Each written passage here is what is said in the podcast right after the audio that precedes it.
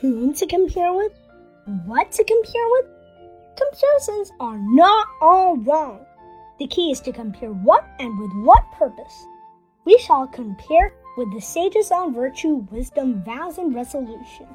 Thus, to have high esteem and hope for oneself, and to strive to emulate the sages, laying the foundation for the arising of wholesome dharmas. If we compare with others on fame and fortune, status, appearance, and entertainment, we will become either proud or humbled, and afflictions will follow, inviting shadows for a gloomy life.